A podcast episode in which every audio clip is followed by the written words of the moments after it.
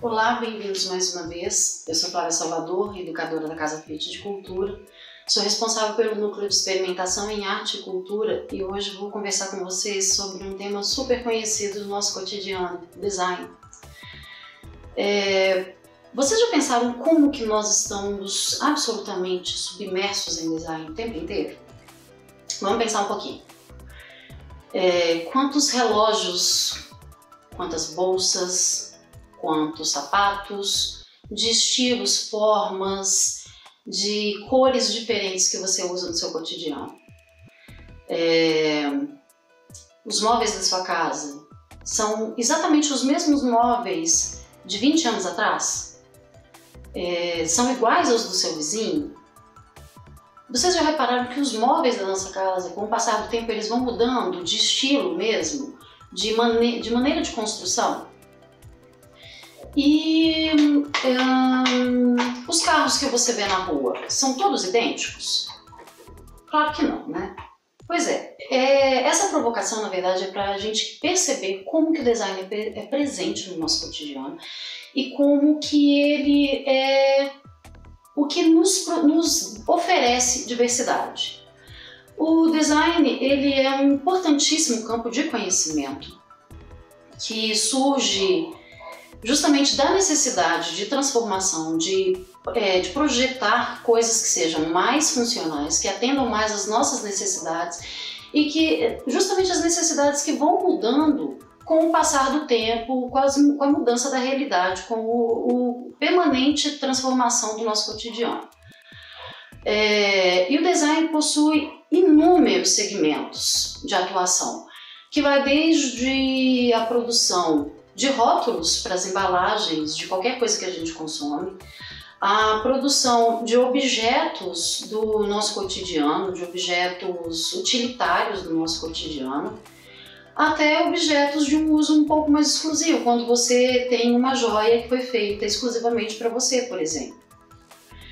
É, no design é, estão reunidos inúmeros conhecimentos, inúmeros campos de conhecimento, como mecânica, arquitetura, ergonomia, é, comunicação, psicologia, artes.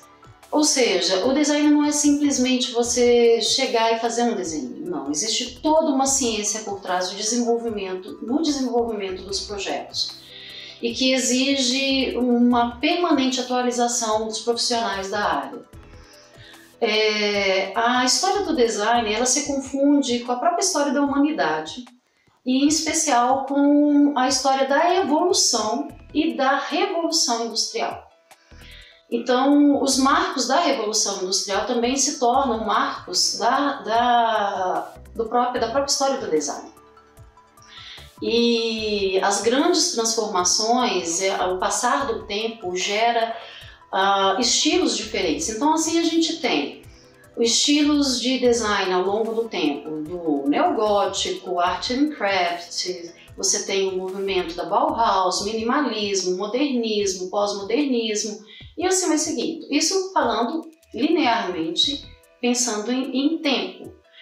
Mas a, a, produção do design, essas é, transformações que acontecem, fizeram com que surgissem escolas. Escolas de design, ou seja, é, formas de se pensar os conceitos estéticos relacionados ao design, relacionados à produção de produtos, ao se pensar produtos que unissem a funcionalidade e a estética. E dessas escolas, as mais conhecidas, sem dúvida nenhuma, são a Bauhaus, e a escola de design italiano. Mas também existem a escola escandinava de design, a escola francesa. O Brasil também tem uma escola, principalmente dentro da área de móveis, muito especial. E pensando nessas escolas, é, eu vou falar especificamente da escola italiana de design, porque o design italiano ele, é, ele virou um sinônimo de selo de qualidade de bom gosto, de requinte, de, de fluidez e elegância. Mas o, o, design italiano, na verdade, ele tem uma importância que vai muito além do que essa associação a, a algo que não é popular. Muito pelo contrário, o design italiano ele tem uma importância que passa pelo popular também. E na Itália, é, ele ganha uma, uma importância justamente no período pós-Segunda Guerra Mundial, porque produzir a indústria do design ela se torna um dos veículos de reconstrução da Itália e um dos veículos de reconstrução desse orgulho como nação, da identidade como nação, e passa a ser tão forte que isso passa a ser a identidade, uma parte da identidade italiana, uma parte da cultura italiana. Alguns estudiosos é, costumam até brincar que não existe um italiano que não entenda um pouco de design. Pensando no, na, na, força desse, desse design, é só a gente pensar, a gente refletir sobre ah, os famosos salões de design de Torino no, no, no, design automotivo, de Milão no design de, é, de móveis e de ambientes. Então daí já se percebe que o design italiano ele, ele tem uma força e uma potência que influencia o mundo inteiro até hoje. Ele não deixa de ser um influenciador, ele não deixa de ser uma referência estética para qualquer pessoa que trabalhe com design. E o, o design italiano ele acaba marcando vários segmentos do design. É, na Itália, os estúdios que trabalham com design eles são chamados de casas de design. E eu vou falar especificamente sobre três casas de design do design automotivo. Vou pegar três casas que estiveram na exposição Beleza e Movimento, ícones do design italiano, que aconteceu ano passado na Casa Fiat de Cultura, em 2019 é a Casa Bertone, a Casa Pininfarina e a GFG Style. É, a Casa Bertone é a casa mais antiga de design italiano, de design automotivo, e que tem uma importância fundamental dentro desse setor. A Bertone foi aquela casa que, que tem muitíssimo visionária e que permitiu que surgissem três grandes nomes do design italiano, três grandes personalidades do design italiano, que é Franco Scaglione, é um design que revolucionou com suas propostas de carro conceito. Ele tem, foi ele que desenvolveu, que criou uma série chamada BAT, Berlineta Aerodinâmica Técnica, pela Casa Bertone, e essa série, ela é. Como são carros conceitos, não chegaram a ser produzidos em, em série. Mas as propostas de aerodinâmica e de estética nessa série são altamente revolucionárias até hoje. É, com índices de, de, de, de, é, de, arrasto admiráveis até hoje. O que é índice de arrasto? Né? De, de resistência de arrasto é, o quanto que o carro oferece resistência, quanto que ele flui para se movimentar. É, além do Franco Scaglione, a Bertone também fez, é, deu asas ao surgimento dos projetos do Marcelo Gandini, outro grande nome do design italiano. Marcelo Gandini foi quem projetou a Lamborghini Miura. E a Lamborghini Miura é tida por alguns especialistas como um marco na forma de se pensar um automóvel. O, a Miura é um carro que alia a sensualidade das formas, a beleza das formas, a, a delicadeza mesmo do, das formas, com a potência do motor V12. E Gandini fez uma brincadeira na, na Miura, que ele é, projetou uma linha prateada na, na base da Miura que faz com que você, é, aos olhos, quando a Miura está andando, você tenha a impressão de que ela está voando, e não que ela esteja andando sobre asfalto. Além do, do, do Franco Scaglione e do Marcelo Gandini, também é, surgiu para o mundo, na Casa Bertone, o Giorgetto Giugiaro. Giorgetto Giugiaro é tido como o maior designer de todos os tempos na história do design automotivo. E Giugiaro entrou para Bertone muito novo, com 17 anos. E Bertone é muito revolucionário porque ele propõe não só carros, esses carros que são sonhos de consumo de muitas pessoas, mas ele também é, desenvolve projetos que se tornam grandes ícones de popularidade. É, foi Giugiaro que projetou, por exemplo, o Uno, aquela primeira geração do Uno retinho, que ficou por mais de 20 anos na linha de produção e que no Brasil é um sucesso absoluto.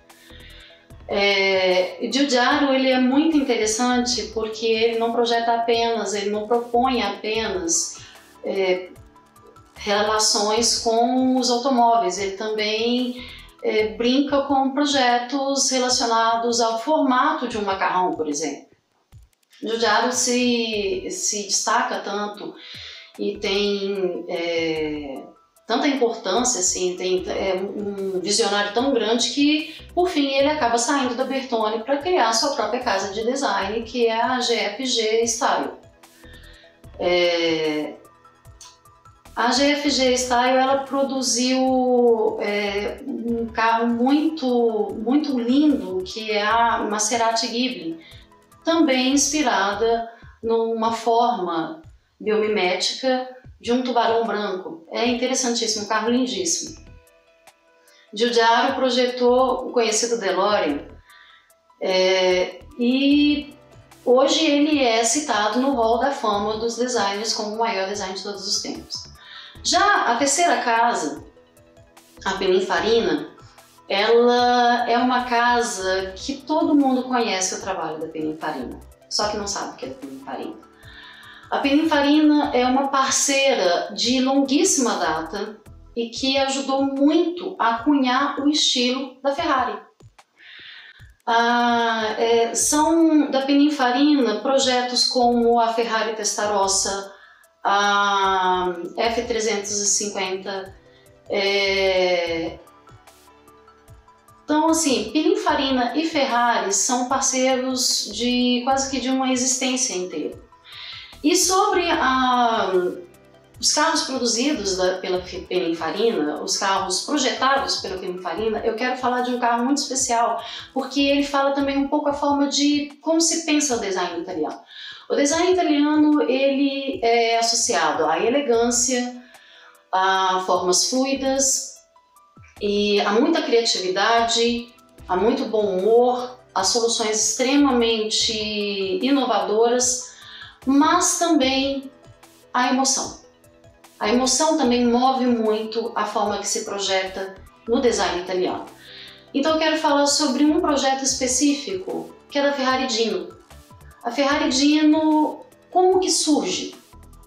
É, Enzo Ferrari, que é o fundador da, da escuderia, ele tinha um filho chamado Alfredo Ferrari, que tinha apelido de Dino, e Dino Ferrari era um engenheiro estava numa proposta de produzir um motor V6, um motor que pudesse tornar as Ferraris um, é, um pouco mais populares, um, um, pouco mais baratas do que em geral é, eram os projetos. As Ferraris normalmente são um V8, V12, e ele estava à frente de um projeto de um motor V6. Só que o Gino Ferrari tinha uma doença degenerativa e ele morreu antes da finalização desse projeto.